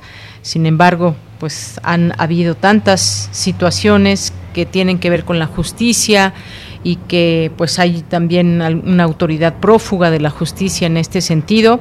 Ahí sigue esta exigencia. Y bueno, pues en otros en otros eh, temas también el día, el día de hoy. Eh, pues se dieron a conocer algunas otras cosas. Hay una, hay una, eh, unas monedas conmemorativas que ojalá que podamos hablar de ello más adelante eh, en otro momento y dar a conocer esta información. Y bueno, por lo pronto, por lo pronto hoy hubo un mensaje del Papa Francisco que no pide disculpas a México, pero sí sanar heridas. Este, eh, parte de esta información que le leo del financiero, dice el Papa Francisco envió este lunes un mensaje a México con motivo de la conmemoración del bicentenario de la independencia de México a través de una carta leída por el arzobispo de Monterrey, Monseñor Rogelio Cabrera López. El Papa refirió a sus antecesores y él mismo han pedido perdón por los pecados, acciones y omisiones que la Iglesia eh, de la Iglesia que no contribuyeron a la evangelización. Bueno, pues fue parte de este discurso que se leyó el día de hoy. Y bueno, pues eh, hay varias, eh, varias cosas también. Le decía, con motivo de este bicentenario de la independencia, el Banco de México anunció la puesta en circulación de seis monedas conmemorativas. Tres de estas monedas son bimetálicas, tres de plata, su denominación es de 10 y 20, y 20 pesos ya hablaremos sobre el tema. Y pues también eh, hay otros temas que comentar con ustedes. Uno de ellos, la Fiscalía de la República investiga a la directora del Consejo Nacional de Ciencia y Tecnología, María Elena Álvarez Bulla, quien fue denunciada desde hace más de un año por desacato a un mandato judicial. Dice, aun cuando la carpeta de investigación fue iniciada en octubre de 2020, no fue sino hasta el 21 de junio que la Fiscalía General de la República solicitó diversos documentos al juez Gabriel Regis López, quien denunció a la funcionaria.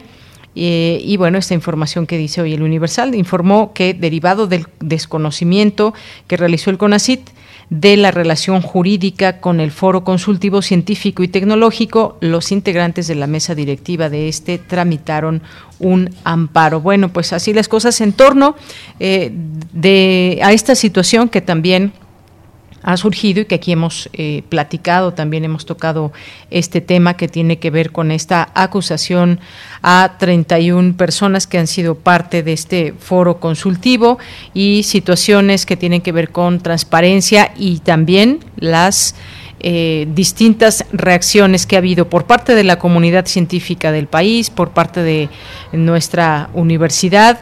Y ahí pues las distintas voces que vamos reuniendo en torno a todo esto.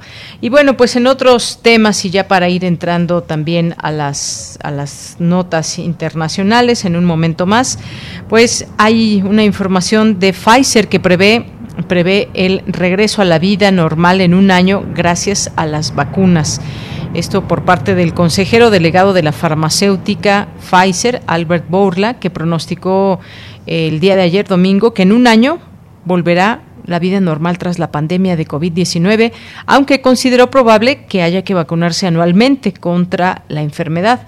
Así lo indicó Albert Borla, cuya farmacéutica ha desarrollado junto con BioNTech una de las vacunas que ha mostrado eficacia contra la COVID-19. Y tema del que seguiremos hablando, este de las vacunas, porque pues también esa tercera dosis de la que aún no hay específicamente algo que eh, sentencie que se requiera esta tercera dosis para las personas que ya completaron una vacunación de dos dosis y muchas otras cosas que hay en torno también a las farmacéuticas, a las propias vacunas, no solamente es esta, sino hay otras.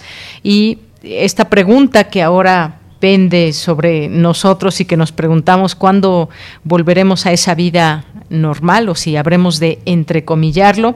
Bueno, pues son algunos de los temas que hoy traemos aquí a esta mesa de redacción. Y bueno, pues ahora nos vamos, nos vamos a la información internacional. Adelante.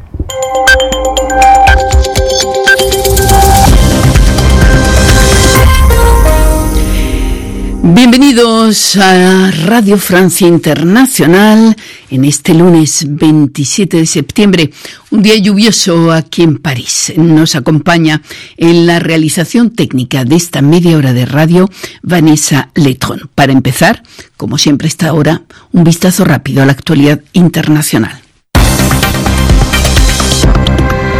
Carmele Gallubo Olaf Scholz es hoy un hombre feliz. El candidato socialdemócrata, vencedor de las elecciones de ayer en Alemania por una corta ventaja, reivindicó esta mañana su legitimidad para dirigir un nuevo gobierno. Su partido, el SPD, llegó en cabeza con 25,7% de los votos, pero tan solo con un punto, un punto y medio por delante de su rival demócrata cristiano, el CDU. Estamos listos para gobernar en coalición, dijo Scholz, que necesitará también el respaldo de ecologistas y liberales. El líder socialdemócrata esta mañana desde la sede de su partido en Berlín. Somos un partido pragmático que sabe trabajar, un partido con confianza para gobernar, para garantizar un gobierno y para asegurar un mejor futuro para Alemania. Pero también tenemos que demostrar que tenemos lo que se necesita para gobernar un país y que la unidad es para todos y este ha sido el caso y por eso quiero darles las gracias. Sin embargo, su rival demócrata cristiano Armin Laschet no se da por vencido, admitió que su partido, el CDU, necesita renovarse, pero reclamó la posibilidad de dirigir una nueva coalición de gobierno. Alemania entra pues en una etapa de incertidumbre política todo dependerá de quién vayan a respaldar los ecologistas y los liberales. La penuria de combustible se agrava en Gran Bretaña. Este fin de semana los británicos se precipitaron hacia las gasolineras para adquirir combustible ante un desabastecimiento creciente. 30% de las estaciones del gigante BP ya han tenido que echar cerrojo. El gobierno de Boris Johnson no descarta movilizar al ejército para paliar la falta de camioneros extranjeros para transportar el combustible, principal causa de la penuria desde el Brexit. La ira contra el emigrante se desató este fin de semana en la ciudad de Iquique, en el norte de Chile. Allí unas 3.000 personas se manifestaron el sábado contra la creciente llegada de migrantes venezolanos a la zona y en medio de gritos xenófobos, un grupo de manifestantes quemó las pertenencias de aquellos que acampaban en las calles. La Fiscalía ha abierto una investigación. Porque tu opinión es importante, síguenos en nuestras redes sociales, en Facebook como Prisma RU y en Twitter como arroba PrismaRU.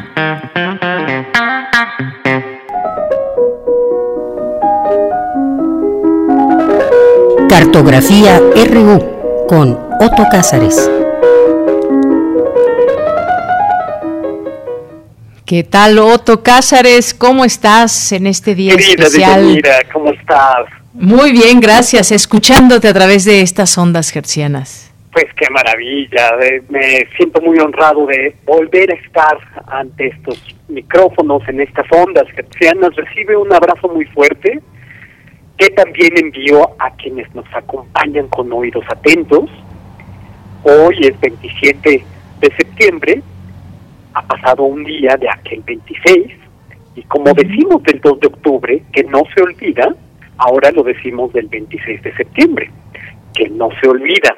No se olvida ese vendimiario, para decirlo, según el otoño revolucionario, 26 de septiembre, un día nefasto, es decir, un día negro, contrario en los calendarios a los días fastos. El 26 de septiembre de 2014 merece ser narrado según una crónica coral, pero el relato aún nos falta. Es una noche que merece encontrar su relato en vistas de afrontar el desafío de cómo comprendemos nuestro pasado reciente, cómo lo configuramos y cómo lo reconfiguramos desde la memoria y no desde el recuerdo superficial. Ayotzinapa es el topónimo de la sangre. Con viveza resuenan en mí aquellas palabras que expresó Fernando del Paso poco tiempo antes de morir, Chenaló, Ayotzinapa, Tlatlaya, de Taquillas. Qué pena, dijo del Paso, sí, qué vergüenza que solo aprendamos su nombre cuando pasan a nuestra historia como pueblos bañados por la tragedia. Es verdad. Hay que hacer de Ayotzinapa una memoria y no un expediente. Hay que hacer de Ayotzinapa una memoria y no un monumento que luego derribe el régimen siguiente. Hay que hacer de Ayotzinapa una memoria y no un recuerdo.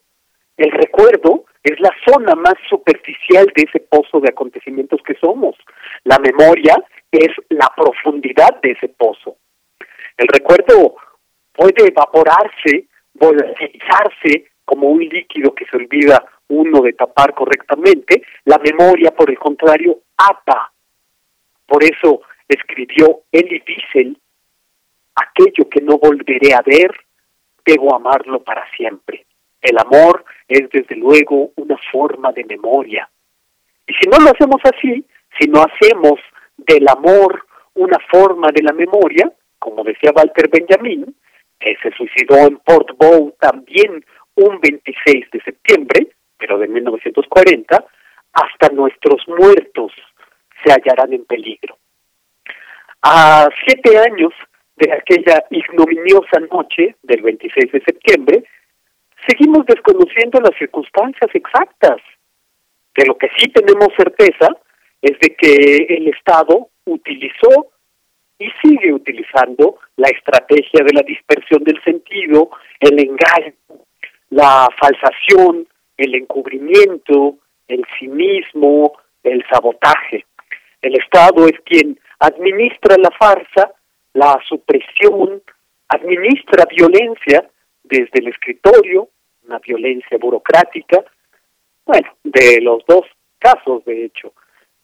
Sin verdad y sin relato no puede haber justicia, eso lo sabemos muy bien. Eh, durante las primeras décadas del siglo XX, mientras se daba cuenta de la realidad científicamente, los dadaístas daban cuenta de la realidad con gestos desacralizadores. Mediado un siglo de estos actos, de estos gestos desacralizadores, los dadaístas, mm, nos damos cuenta, contaron la realidad que estaban viviendo con otra epistemología, una arista distinta de conocimiento. Los dadaístas sabían algo que no sabían los teóricos de aquellos momentos. Sabían los dadaístas orientar lo real en un comentario desesperanzado e irreverente a un tiempo. En las primeras décadas del siglo XX, los dadaístas fueron, con su nihilismo, menos ingenuos de lo que fueron algunos filósofos y de lo que fueron eh, algunos pensadores sociales que tenían certeza en el desarrollo científico y tecnológico. De modo que, como siempre, la narración artística nunca tiene nada de ingenua. Me parece que a veces puede ser un relato magnífico para comprender lo real. Durante los meses de octubre y noviembre de 2014, en las asambleas que se, se llevaban a cabo en la Facultad de Filosofía y Letras de la UNAM, realicé un doloroso dibujo que les comparto a través de mi cuenta de Twitter y también ahora a través de la cuenta de Prisma RU que me han hecho favor de retuitear este eh, este dibujo que les comparto por esta vía. Es un dibujo de título una partitura violenta o una sinfonía patria eh, permítanme contarles algo respecto a este dibujo. Como aquel en, aquel entonces yo estaba recibiendo lecciones de piano con infinita paciencia de la gran Luz Angélica Uribe, con infinita paciencia porque yo fui un lamentable discípulo. Yo solía llevar por esos días conmigo un cuaderno pautado, pues para mis ejercicios de notación musical, sol, clave de fa, bemoles, sostenidos, etcétera. Sobre los pentagramas dispuse la notación violenta de aquel cronotopo, como se le llama a un específico espacio-tiempo. Eh, dibujé notas sobre las pentagramas dejadas por la ráfaga de la metralla. Reproduje por cientos mi dibujo en copias fotostáticas y estas copias yo las repartía en los múltiples eventos eh, que tuvieron eh, lugar en el paro activo de la Facultad de Filosofía y Letras, lecturas de poesía, talleres sobre la violencia de Estado, eh, también las repartía en marchas o las repartía en las jornadas de realización de mantas antes de las marchas por motivo de Ayotzinapa. Más tarde supe que mi dibujo, mi partitura violenta, circulaba en nuevas reproducciones, ya había salido de mi control, en otras asambleas. El efecto se había reproducido como una explosión en flor. se repartía en la Nacional de Música, en el CUEC, en la FAD, etcétera, etcétera. Lo vuelvo a repartir por aquí. Ahora lo reparto radiofónicamente y a través de Twitter, eh, en lugar de un relato coherente, que no lo tenemos, porque el relato sigue ausente, no reconocido, no narrado. Ofrezco un relato artístico. No sustituye al, al, a lo que ocurrió esa noche de ningún modo. Eh, algún tiempo después, el querido y talentoso productor de nuestra radio, Oscar Peralta, produjo radiofónicamente la sonoridad de esta parte violenta, esta, la sonoridad que aparece en ese dibujo. Pido a nuestro productor, Rodrigo Aguilar, que reproduzca esta eh, partitura violenta que llamamos en su momento escultura imaginaria. Por favor, Rodrigo, hazme el favor de compartir esta, este audio.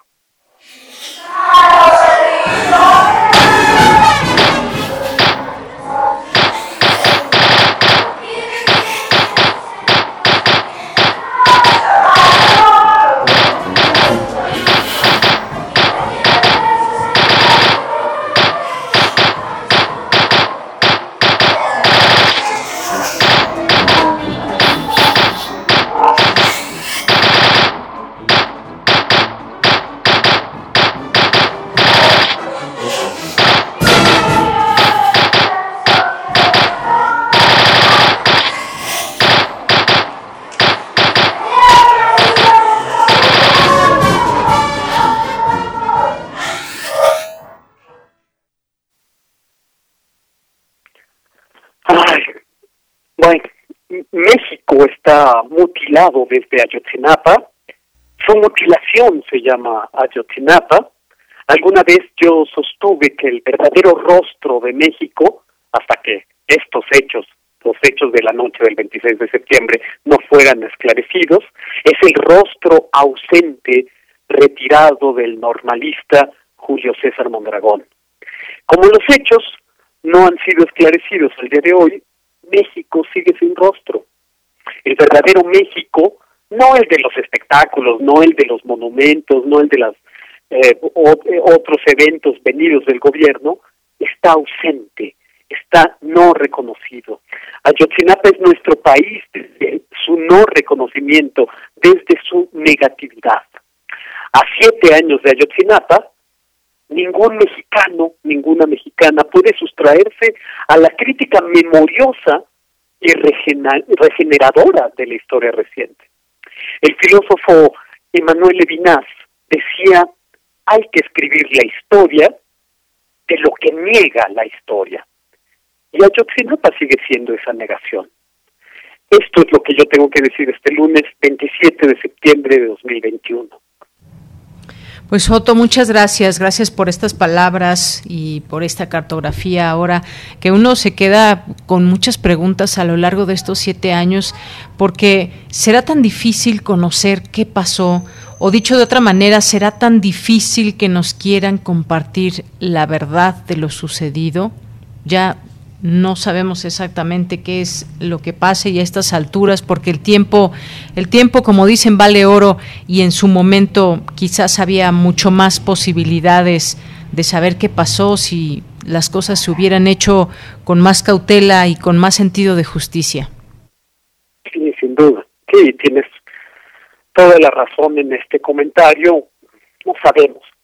Y parece ser que no podemos saberlo y de ahí que uno no pueda más que eh, arrojar al viento especulaciones en cuanto a entretejidos de conciliábulos políticos, militares, eh, dentro de una formación de Estado que resulta impenetrable o que resulta eh, cerrado a cal y canto. ¿Qué pasó aquella noche? No lo sabemos seguimos sin saberlo. Y cuando, en cuanto no sepamos qué, está, qué ocurrió esa noche, seguimos en el no reconocimiento, seguimos en la negatividad. Nadie puede sustraerse a la crítica de ¿Por qué no tenemos un relato? ¿Por qué no tenemos un relato coherente? Después del cambio de régimen, seguimos sin tenerlo. Y eso resulta terrible, ¿no? Muy terrible porque pues es un hecho o el hecho es que no sabemos dónde están los estudiantes, cómo fue esa noche, qué pasó después de que se consignó esta pues esta balacera, estas situaciones que podemos que pudimos conocer de lo que quedó digamos grabado en algún celular, de lo que quedó grabado en las primeras investigaciones y que después se perdió el hilo o nos perdieron, nos hicieron perder ese hilo. Sí, así es. Así es y habiéndose perdido ese hilo, podemos seguir contando el censo de los Estados Unidos mexicanos, que solamente cuenta esos 43 habitantes que no están. El censo tendrá que contarse por 43. El verdadero rostro de México es ese rostro ausente, el verdadero cuerpo del mexicano es el premolar que le entregaron a una madre, ¿lo recuerdan? El verdadero México, sin el relato de aquella noche, sigue ausente, sigue no reconocido. Así es, que qué historia, vaya historia que, que se ha hecho de todo esto y que pues siguen más que vivas estas personas con gritos y reclamos de justicia, que ya no solamente son los familiares, las madres, los padres, sino es pues toda una sociedad que clama, clama ese, ese grito de justicia. Otto pues inicia el día de hoy eh, siete años más un día y sobre ese camino seguiremos. Así es, querida, así es. Pues te mando un abrazo, Otto Cázares. Muchas gracias por estar como siempre con nosotros aquí en Prisma RU con tu cartografía los días lunes. Encantadísimo y nos, eh, a pesar de que haya sido tan dolorosa esta participación, para mí siempre es un enorme placer y un gran honor formar parte de este equipo de trabajo. Eh, nos escuchamos el próximo lunes. Claro que sí, Otto. Hasta luego, muy buenas tardes. Continuamos.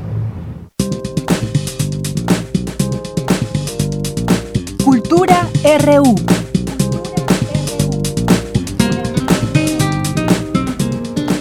Bien, es momento de irnos a Cultura con Tamara Quirós.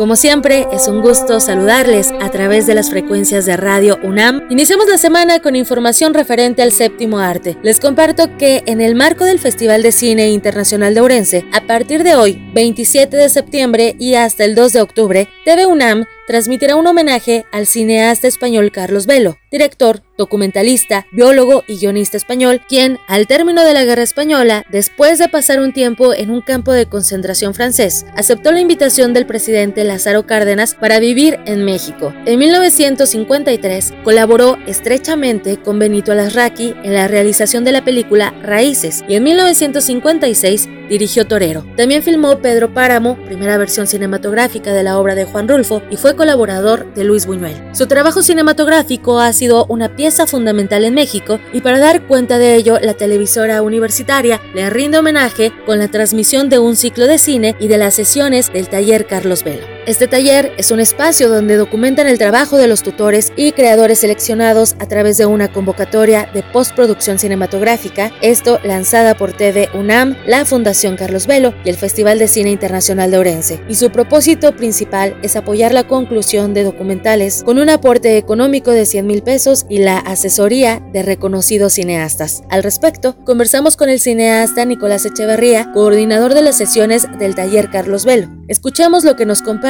sobre el origen de esta actividad académica.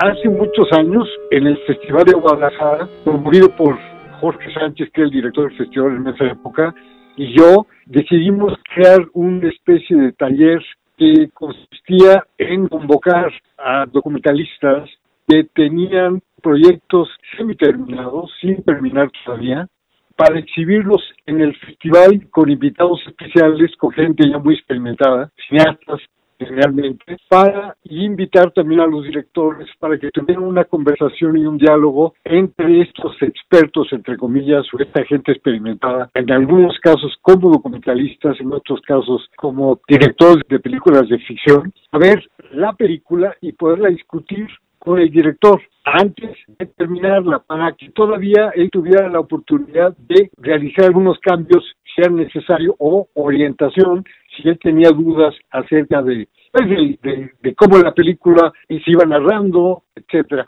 Y tiene una ventaja eh, enorme porque muchos de los tutores que llegaban en esa época eran extranjeros y la mayoría de los de los cineastas eran mexicanos. Entonces les daba la oportunidad de escuchar la opinión de alguien desde afuera sin ninguna previa información de lo que trataba el documental. Eso era muy importante para la narrativa, para ver si realmente ellos, los directores, estaban expresando y estaban realmente eh, queriendo, queriendo narrar lo que ellos querían y si era claro lo que ellos estaban haciendo. Incluso los tutores no tenían la misma opinión, lo cual era también muy bueno porque él tenía la oportunidad de escoger lo que realmente pensaba que era importante para realizar la terminación de su película. Más adelante, cuando Jorge ya no fue director del Festival de Guadalajara, fue Iván Trujillo, ahora director de TV el que siguió apoyando este taller o este doculab. Bueno, realmente Doculab pues tuvo una función muy interesante porque muchas de las películas que ahí se discutieron, que estaban a punto de terminarse,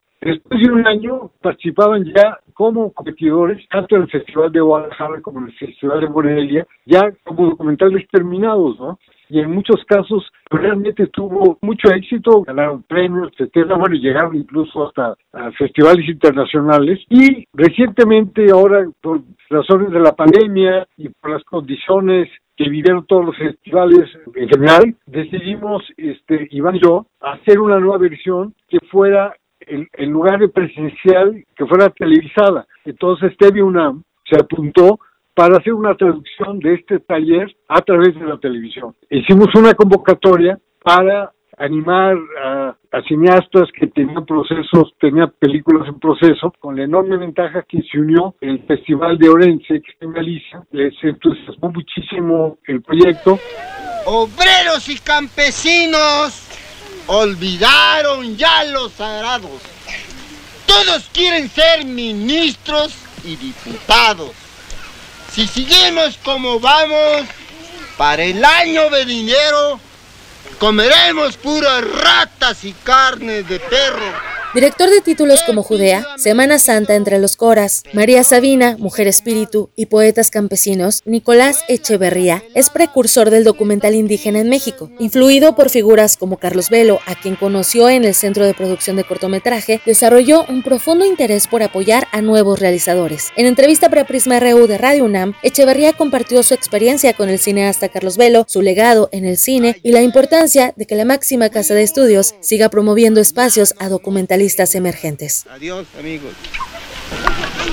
Es muy importante apuntar que parte del entusiasmo por el apoyo a documentalistas eh, es porque creo que el documental en México ahorita está pasando por un muy buen momento. Creo que hay muchos, este, lo veo por la calidad de los proyectos que estamos recibiendo, muchos documentalistas muy talentosos y documentales muy interesantes, y el documental en México está pasando ahorita por un momento de muy buena salud. Yo creo que estamos realmente quizás también por, por las nuevas tecnologías que hacen mucho más accesible a una aspirancia documentalista con el equipo, etcétera, etcétera, el costo incluso del documental y la accesibilidad a los medios. Y también porque en cierta manera por la popularidad que ha tenido entre los jóvenes el, realizar el realizar documentales y entonces al cine también, y, la proliferación de las escuelas de cine. Con respecto a Carlos Velo, Carlos Velo, recordemos, voy a hablar a, título personal, yo prácticamente me forjé en Churubusco, una productora que se llama Centro de Producción de Cortometraje, de la cual Carlos Velo era director. Estoy muy, muy agradecido a él porque siento que fue uno de los mejores tutores que yo tuve en mi formación como documentalista. Estamos hablando de la época de los 70, 75, hablo a, a título personal,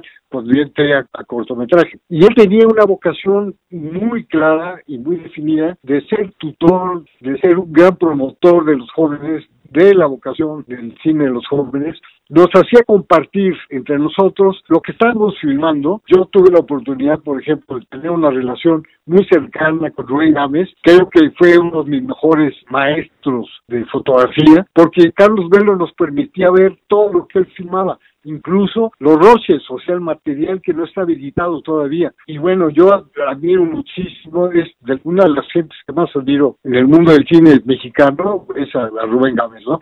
Entonces, él nos reunía en las salas de proyección a ver el material que estaba en proceso de todas las películas que estaban realizando en esa en esa época en por distintos directores y fotógrafos, ¿no? Entonces fue son etapas de aprendizaje increíbles, ¿no?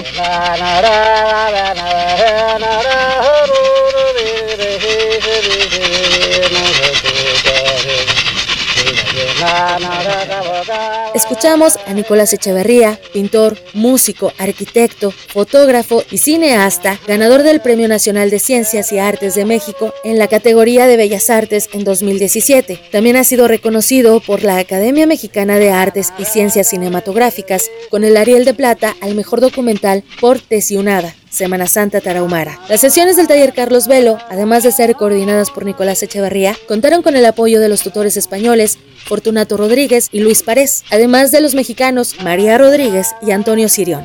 Las y los invitamos a que sigan las transmisiones de estas sesiones a partir de hoy y hasta el 2 de octubre a las 13 horas por la señal de TV UNAM. Hasta aquí la información de hoy. Recuerden seguirnos en redes sociodigitales. En Twitter estamos como arroba prisma.ru. Yo los leo en arroba Tamara m Que tengan excelente tarde.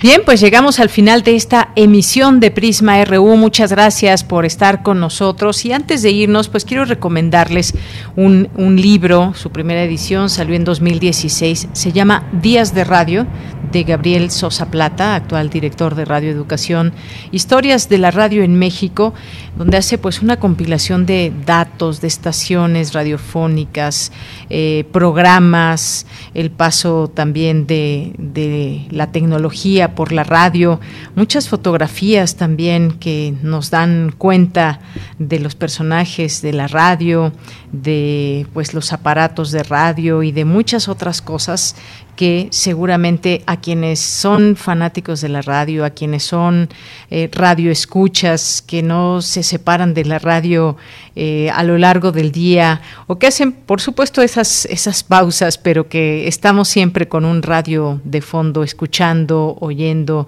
programas, voces, música y más. Les recomiendo este, este libro, Días de Radio de Gabriel Sosa Plata. Y pues hoy que se cumplen 100 años de las primeras transmisiones de radio en México, pues lo queremos recomendar. Y pues nos despedimos. Gracias a todos ustedes, gracias por sus participaciones, sus mensajes que siempre son muy importante, importantes para nosotros.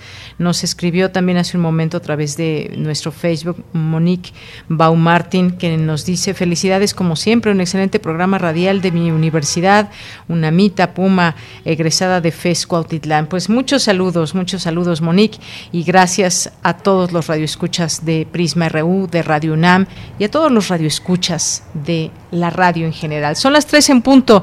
Nos despedimos a nombre de todo el equipo. Soy de Yanira Morán. Que tenga muy buena tarde y muy buen provecho. Hasta mañana.